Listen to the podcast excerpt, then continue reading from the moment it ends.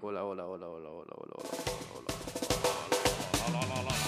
Estás escuchando Ida y Vuelta con Jay Cortés. Casi me voy en fly. Casi, casi. La lluviecita esa de anoche. Au, au. Lo más raro es que no sale. Hace un muy lindo día. Y de la nada truena. ¿Qué? ¿Eso qué es?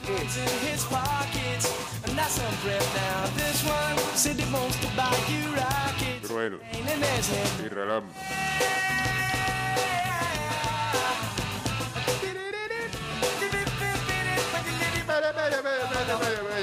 This one got a princely racket.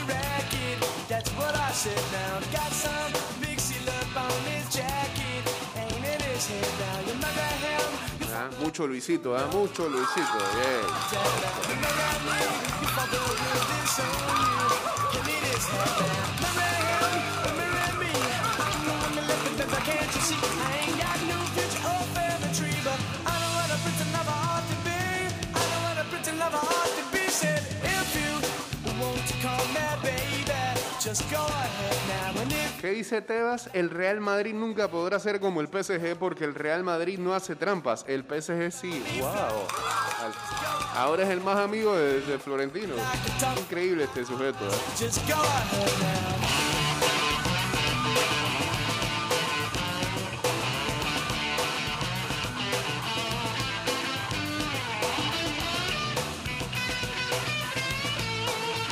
Estamos en vivo a través de arroba Mix Music Network.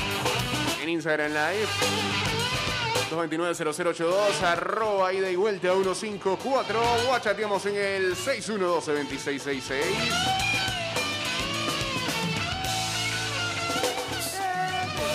Saludos a, a Casas, dice en sintonía.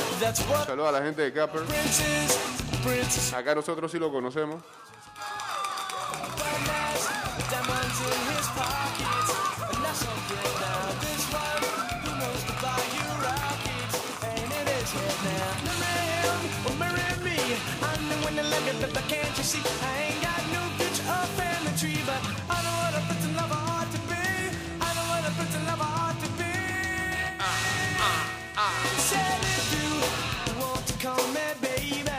Las preguntas que se hace el barcelonismo tras la enésima decepción el día de ayer. Pero mira que ayer pasó como sin mucho, sin mucho trauma, sin mucha frustración. que flowers.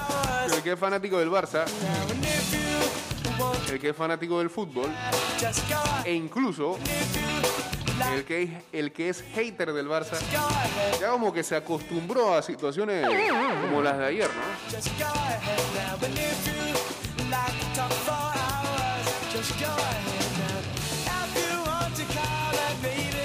Madrid tampoco que está perita en dulce. así así tampoco está. Nuevo golpe de realidad de uno más para el Barcelona. El 0-3 ante el Bayern supone la enésima decepción para una afición que ya venía de un verano traumático tras la marcha de Messi al PSG. Resignado. Esa es la palabra, resignado. El barcelonismo asume que son tiempos difíciles y que una nueva etapa gloriosa deberá esperar. Pero, paralelamente, no perdona que el Barça pierda su identidad. Por primera vez en su historia, el cuadro catalán finalizó un partido de Champions sin disparar a portería.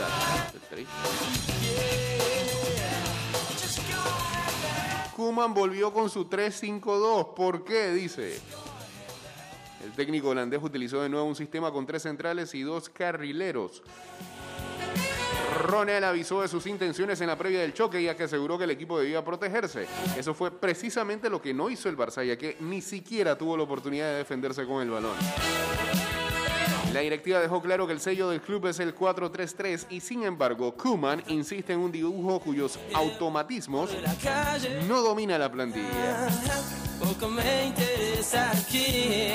¿Por qué saca pecho con los jóvenes y luego no los pone?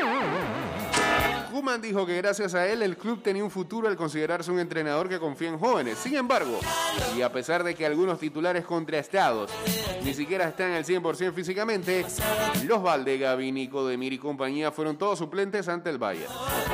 Ni estando Jordi Alba con fiebre y tocado se atrevió Kuman a confiar en Valde. Si no jugó ayer, ¿cuándo lo hará? Me siento muy bien. ¿Por qué jugó Luke de Jong en vez de Coutinho? El delantero propiedad del Sevilla mostró grandes carencias y no ayudó a un equipo que trataba de salir en velocidad. El sistema 3-5-2 invitaba a salir al contragolpe con espacio, faceta que no domina el jugador holandés, cuyas dos virtudes son el juego de espaldas y el remate en el área.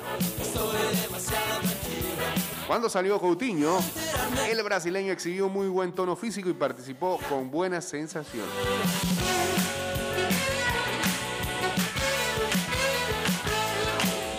¿Por qué Kuma no eligió caer al menos con identidad? El técnico pudo haber optado por el 4-3-3 con Coutinho y Demir en los extremos, pero renunció a luchar de tú a tú contra el Bayern.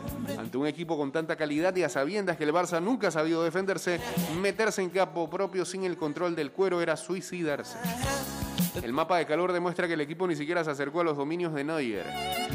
Saludos a la gente de qué están hablando. Saludos a Kevin Ernesto, dice, por ahí dijeron 3-5-2 con falso entrenador.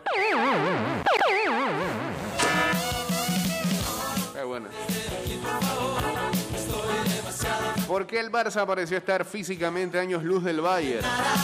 El conjunto azulgrana descansó el fin de semana ya que se aplazó su choque ante el, Sevilla. En cambio, el Bayern sí afrontó un exigente choque ante el Leipzig el sábado por la tarde. No obstante, la realidad es que los jugadores del cuadro bávaro parecían aviones al lado de una plantilla que tuvo, tiempo de sobra para descansar y cargar pilas para el choque. Porque la autocrítica es solo de palabra. Tras el partido, Gerard Piqué volvió a dar la cara con un discurso sincero y realista. No es el primero ni seguramente sea el último. Sin embargo, la realidad es que los jugadores que suelen tomar la palabra, principalmente los capitanes, tampoco están rindiendo al nivel esperado. Es en el campo donde debería verse la autocrítica en forma de actitud, aunque las derrotas humillantes sigan produciéndose sin capacidad de reacción alguna, ni futbolística ni anímicamente. The Y hay más preguntas acá de que por qué la porta mantiene a Kuma en el cargo. Si hay algún motivo para ilusionarse.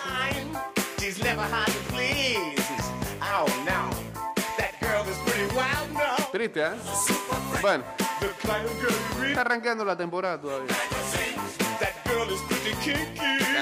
O sea que da para capacidad de mejora o para que todavía esto sea peor.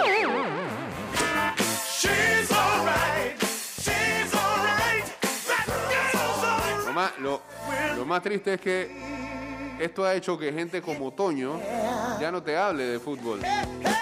Ahora estés más metido en NFL. Eh, me manda noticias de NFL. Te pone nervioso.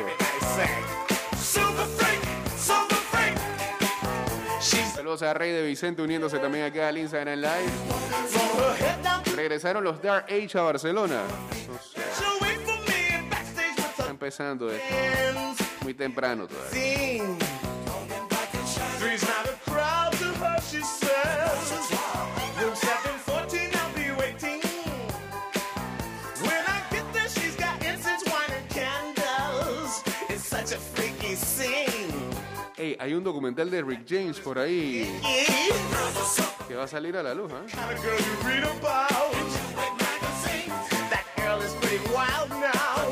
Cre- Creo que en el último festival de Cannes lo, lo- lo estrenaron. Ajá, se llama Bitchin. The Sun and Fury of Rick, of- of Rick James. Sí, el sonido de la furia de Rick James.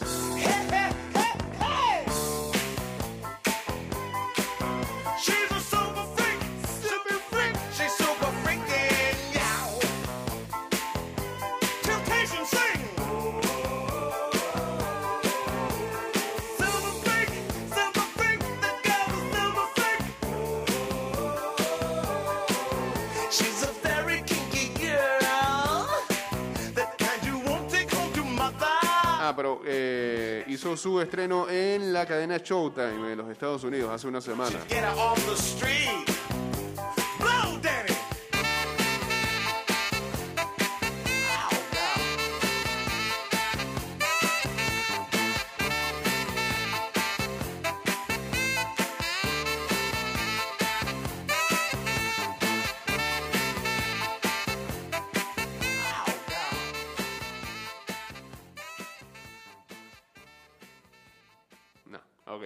Eh, un documental sobre Rick James, ahora sí, Bitchin' the Sound and Fury of Rick James, revela una estrambótica anécdota gracias a la cual Lionel Richie logró relanzar su carrera musical.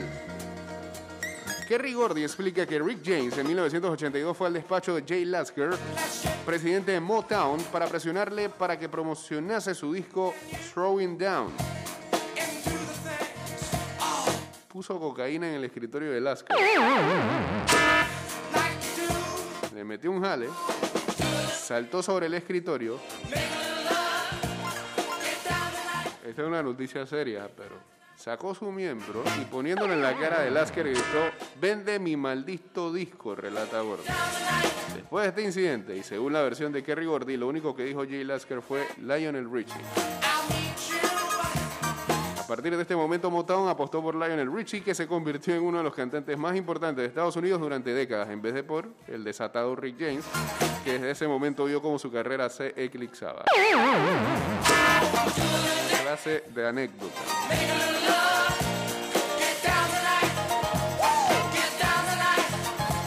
Por favor, que, pongan eso en alguna plataforma ahí para chequear ese documental. a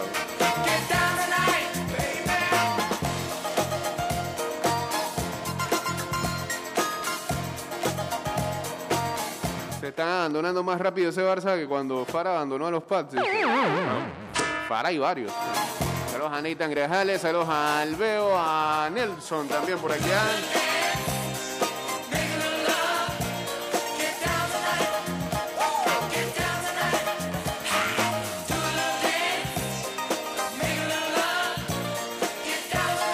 Mientras tanto, el Villarreal sobrevivió a la asfixia. El equipo de Emery se repuso del 0-1 y se quedó a las puertas de la victoria contra un Atalanta infatigable en la presión y el toque.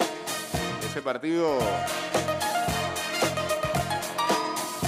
Acá, acá, acá.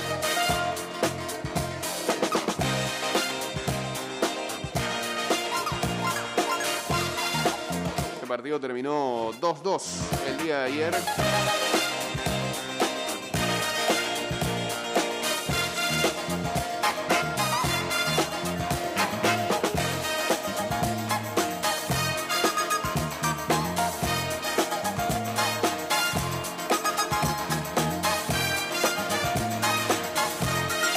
Salzburgo, la locura de los penaltis. El grupo andaluz, o el equipo andaluz, sí, empata 1-1 en un duelo con cuatro penas máximas, tres para el conjunto austriaco que falló dos. ¡Qué bárbaro!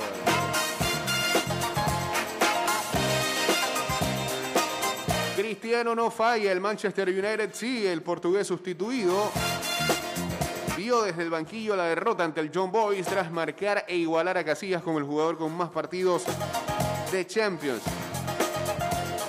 Error de Lingard al final. Dando una asistencia ahí al jugador del John Boys que al final los vacunó y victoria para los suizos.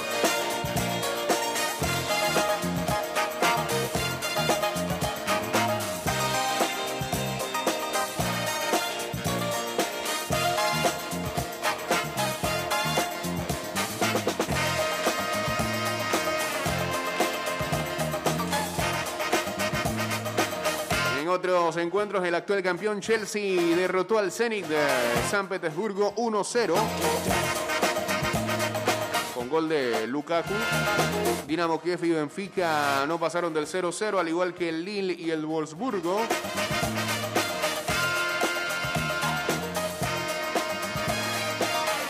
Y la Juve derrotó al Malmö 0-3. Para el día de hoy.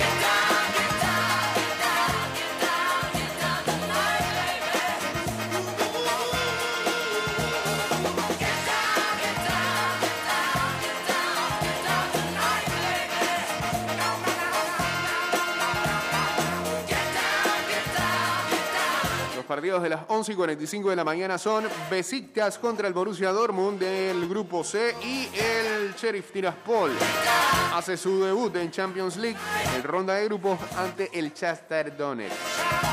Eh, grupo D. A las 2 de la tarde, ahora sí, grupo A.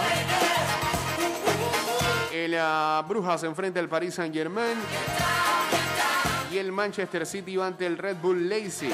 En el grupo B, Atlético Madrid Porto, Liverpool Milan. Buen juego. En el grupo C a las 2 de la tarde el Sporting de Lisboa enfrenta al Ajax y en el grupo D a las 2 de la tarde el Inter ante el Real Madrid. Hoy también. Hay encuentro de Europa League adelantado del grupo C a las 9 y 30 de la mañana Esparta de Moscú ante el Legia Varsovia. Baby, my time is too expensive. And I'm not a little boy. Va a tirar su columna en vivo, Luisito. ¿Ah? Hágale, hágale. pues. Quedan 11 minutos, 10 minutos ahí.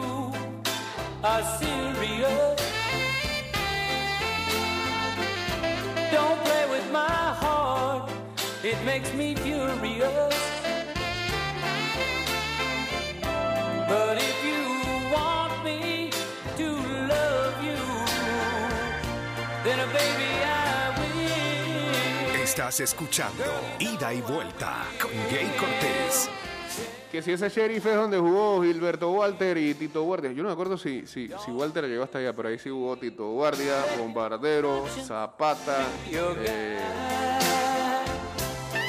Alberto Blanco, Boris Alfaro después. Ese mismo equipo.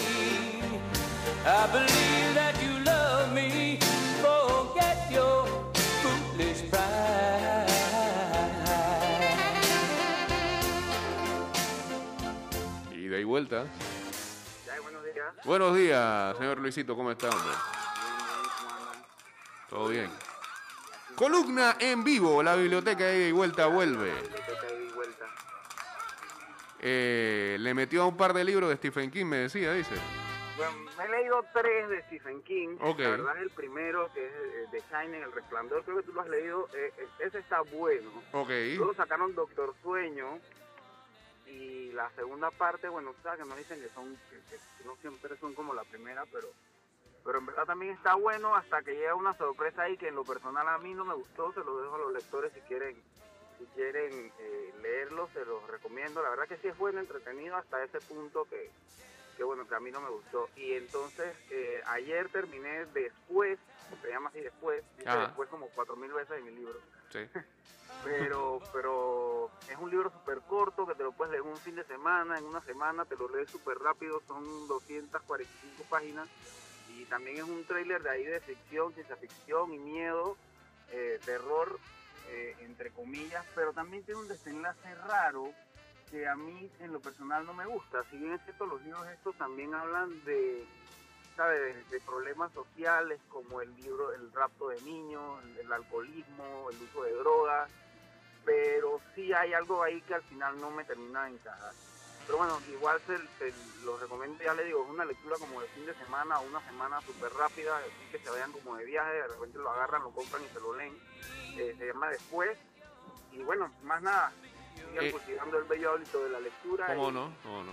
Eh, no, eh, eh, recientemente este, también de Stephen King ahí me terminé Insomnia, gracias a Dios, porque son 890 páginas y la, la retomé la retomé como 13 años después, porque lo tenía por ahí tirado y, y lo, vi en, eh, eh, y, lo, y lo vi en la casa de mi mamá y que, ah, mira, ve, nunca me lo terminé y. Y ayer me terminé el perfume, el, perfume de Patrick Soskin, hay una película incluso de eso. Es un clásico de clásicos y, y buena también. Hay, e- e- esa también es buena para el fin de semana, bueno, nada más son como 230 páginas, así que...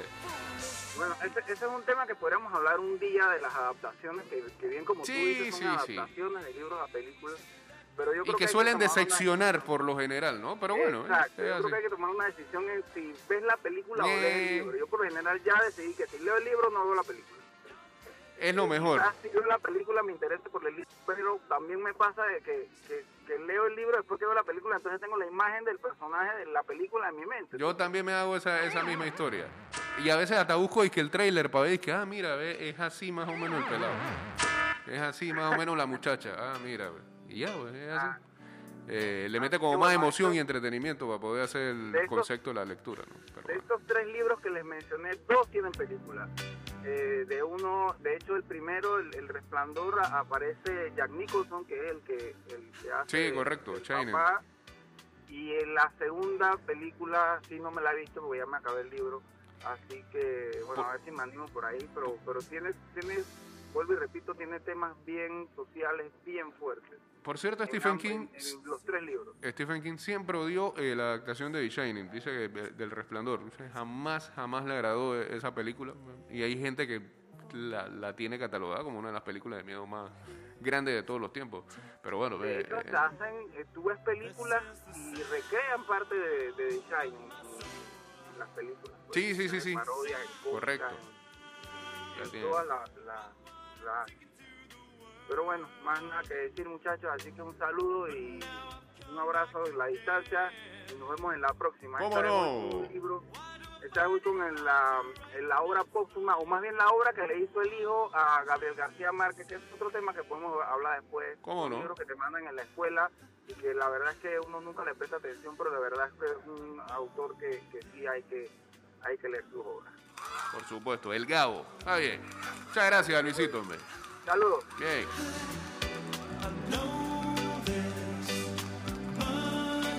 Saludos por acá para Oli Montreal, a Juan Luis Carrizo. Dice, lo positivo del Barça es que el Dinamo de Kiev y Benfica empataron a cero. Y uno piensa que les puede ganar a ellos, ¿no?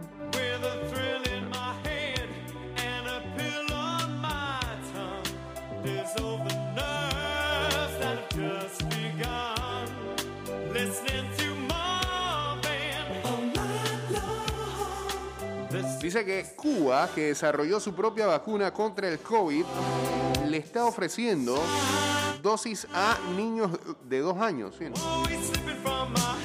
Mientras tanto, China y los Emiratos Árabes Unidos están vacunando ya a niños desde los tres.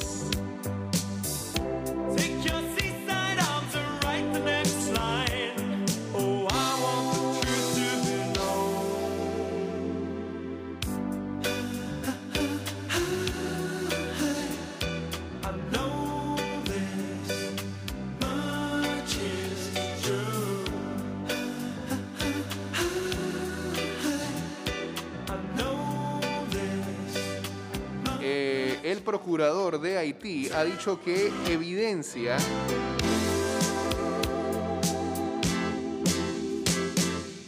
arrojan que eh, podría estar ligado el actual primer ministro de Haití, Ariel Henry, a lo que fue el magnicidio en julio, el asesinato de, del presidente haitiano.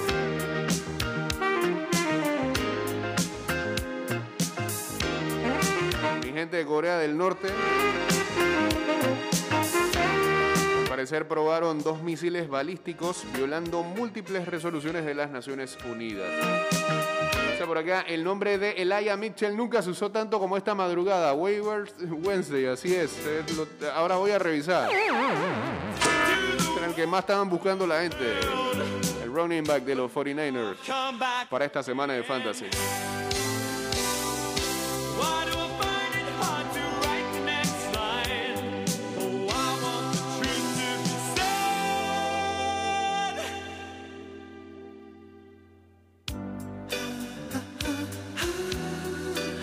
Triste, el día de ayer falleció el comediante Norm MacDonald, eh, uno de los mejores comediantes que hayan pasado por Saturday Night Live, sobre todo en esa década del 90 en donde para mí fue el mejor roster que tuvo el programa.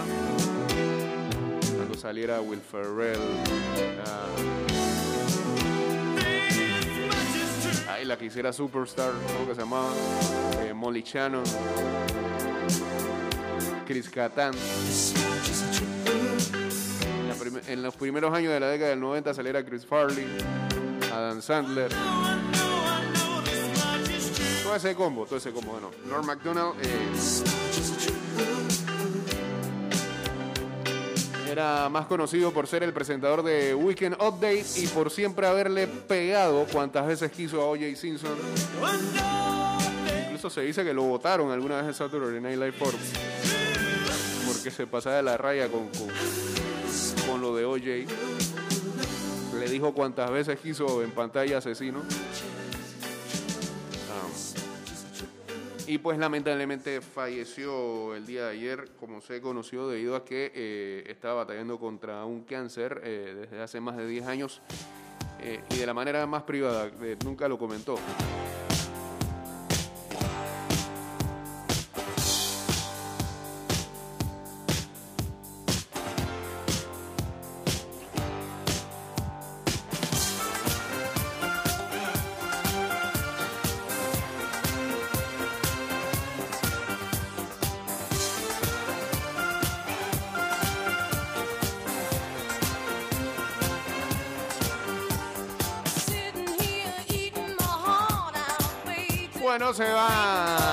Terminando este programa en Spotify, Apple Podcast y también en Anchor.fm. Pueden buscarnos allá.